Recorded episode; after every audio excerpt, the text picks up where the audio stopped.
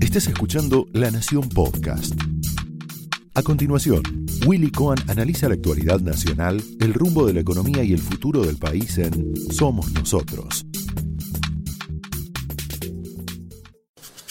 Señoras y señores, muy buenas noches. Bienvenidos a Somos Nosotros. Bueno, todo indica que las cuarentenas en la Argentina se van a prolongar. Parece seguro bastante más allá del 26 de abril. Algunos están hablando ahora de mediados de mayo, otros incluso arriesgan todo el, mes de mayo tal vez con esta idea que anunció el presidente de cuarentenas administradas con algún grado de flexibilidad eh, según los lugares geográficos, pero eh, cuando uno habla con la gente de la política, del gobierno y sobre todo también del sistema sanitario, se observa que todos en alguna medida están, bueno, dentro de la, del drama y de la situación tan complicada, pero eh, digamos hay como una confortabilidad en la cuarentena porque bueno, se ha logrado el principal objetivo inmediato que es que no se haya colapsado el sistema de salud, más allá de que naturalmente hay que lamentar eh, muertos, eh, mucho menos de lo que podría haber ocurrido si no se cerraba justamente el país y si no se entraba en la cuarentena. Pero lo concreto es que ahora Estamos ante las perspectivas de un escenario de una cuarentena más o menos eterna, por lo pronto para la economía. La noticia de que eh, la Argentina tiene en principio un problema muy severo en el que nos vamos a meter enseguida, que es la poca disponibilidad de testeos. Ese es un, problema muy serio para la salida de la cuarentena, porque en general los especialistas coinciden en que la pandemia hay que atacarla en dos frentes, en el frente de la cuarentena, pero también en el frente de los testeos a la población para empezar a salir. Y ahí, em, lamentablemente, no nos ha ido tan bien, no hemos hecho las cosas tan bien en ese, en ese sentido. Pero lo, lo concreto es que para la economía, esta noticia de que va a ser muy difícil volver a la normalidad y que eh, además al mismo tiempo por el efecto de la primer cuarentena tan severa, resulta que el pico del contagio eh, probablemente se traslada hacia la segunda quincena de mayo y entonces cómo se va a abrir la cuarentena justamente cuando está el pico del contagio. Con lo cual, insisto, para la economía y para todos, las noticias en ese sentido son, son bastante preocupantes eh, y reaparece este problema que no es nuevo, que en alguna medida se, se trató en su momento, pero es esta dificultad adicional que tiene la Argentina, que por supuesto tiene las dos pandemias, la pandemia del coronavirus y naturalmente la situación económica cada vez más delicada. Hoy el dólar prácticamente operó a 110 pesos en el mercado libre, la brecha cambiaria cada vez es más, más amplia, piensen ustedes que el dólar oficial está en 66 pesos, para los exportadores prácticamente es un dólar de 50 en el caso de los exportadores agropecuarios. Y al mismo tiempo los importadores se tiran arriba de las reservas a ver quién puede lograr ese dólar de 66 pesos. El Banco Central está vendiendo más dólares de los que compra porque a la vez los exportadores se resisten a vender a 50, 60 pesos cuando el dólar de verdad está prácticamente arriba de 100. Y eso al mismo tiempo tiene un efecto, fíjense ustedes, como el modelo económico de los controles de cambio, de no haber podido recomponer la confianza. Por supuesto, todo eso está mucho más agravado ahora porque la Argentina está cada vez más cerca del default. Es cierto que la administración Macri eh, no pudo y, digamos, defaultió la deuda en pesos y además anunció una reestructuración de vencimientos en dólares que claramente no se podían asumir. Pero la realidad es que en los cuatro meses que lleva la administración de Alberto Fernández, o en los siete meses si contamos desde que el presidente ganó las pasos, tampoco se logró recomponer la confianza. Y en alguna medida el presidente al principio de su gestión, bueno, planteó que su intención era evitar el default. Hoy los mercados están pensando si la gestión de Martín Guzmán está orientada a evitar el default o está orientada a justificarlo. Con lo cual, bueno, naturalmente la situación de la Argentina es más complicada, con una recesión, una inflación de muchos años, naturalmente sin moneda, sin crédito.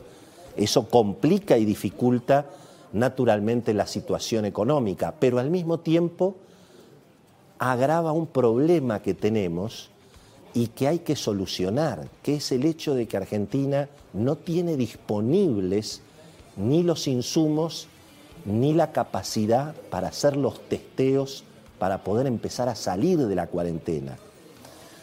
Y allí evidentemente el equipo de especialistas que asesora al presidente, alguien se durmió en esta situación. Cuando uno habla incluso con el sistema sanitario, no, queda muy claro qué es lo que pasó y qué es lo que pasa hoy. Aunque algo sabemos, hoy ya parece que es tarde, porque aunque uno pagara el triple de lo que valen en el mercado todo este tipo de elementos, no se consiguen. Estados Unidos se lleva toda la producción, los países desarrollados también. Me contaban que una empresa multinacional importantísima de las de consumo masivo, que opera también en la Argentina, quiso comprar 200.000 kits para hacer las pruebas a su propio personal en todo el mundo, como para empezar a abrir un poco la, la cuarentena y que alguna gente pudiera empezar a trabajar. No lo consiguieron, no pudieron, no había disponibilidad en todo el mundo. Es decir, que este problema que en alguna medida la Argentina se compró por llegar tarde, otros países no llegaron tan tarde como Argentina y están haciendo muchos más testeos, este problema va a agravar la situación en términos económicos porque demora la salida de las cuarentenas. Si no hay testeos, las cuarentenas pueden ser eternas. De por sí para la economía aún si se flexibilizara la situación, los consumidores no vamos a ser los mismos. Aún si mañana el gobierno anunciara que se abre la cuarentena, ¿quién iría a comprar otra cosa que no sean productos esenciales, alimentos, remedios?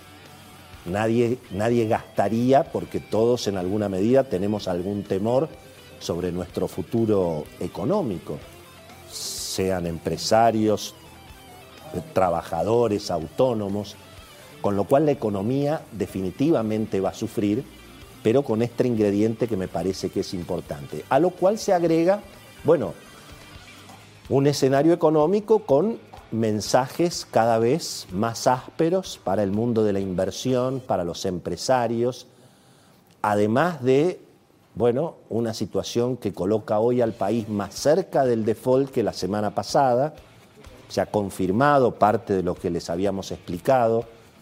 Para los tenedores de bonos internacionales, la oferta de Argentina no tiene ningún incentivo a, ser aceptada. Hoy incluso se anunció que la Argentina podría cerrar con algunos bonistas y eventualmente dejar el canje abierto y generar una especie de nuevos holdouts. Pero bueno, habrá que ver si efectivamente el presidente de la Nación le ordena o no le ordena a su ministro de Economía resolver el tema. El presidente ha dicho siempre que él quiere evitar el default. Sin embargo, lo tiene contratado a Martín Guzmán de ministro de Economía. No lo tiene a Martín Redrado, ni a Guillermo Nielsen, ni a Miguel Peirano, ni a Marco Labaña. Eligió a un economista que ahora vemos cada vez más identificado con los sectores de izquierda que se representan en Cristina, en el Instituto Patria, que en alguna medida plantea que la solución es no pagar y que en principio hasta ahora ha fracasado en el propósito de evitar el default.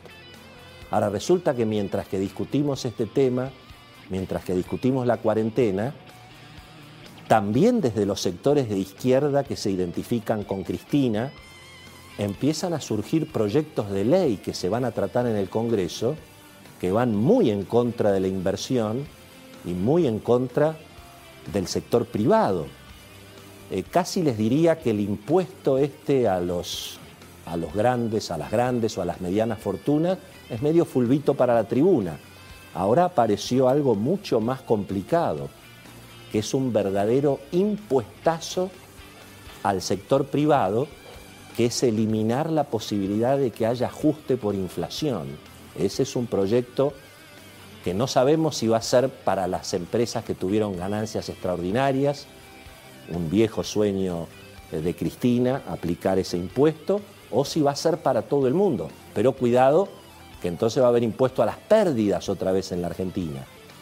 Y además se habla de restablecer directores estatales en las empresas privadas y hasta de un delirio que empezó a surgir hoy como un rumor y que lo vamos a hablar ahora a la noche, que es la posibilidad de que el Estado, como las acciones de algunas empresas argentinas se han derrumbado, por ejemplo IPF, las acciones de IPF están regaladas, valen 3 dólares y medio por todo lo que ha pasado con el petróleo, y todo lo que ha pasado con IPF.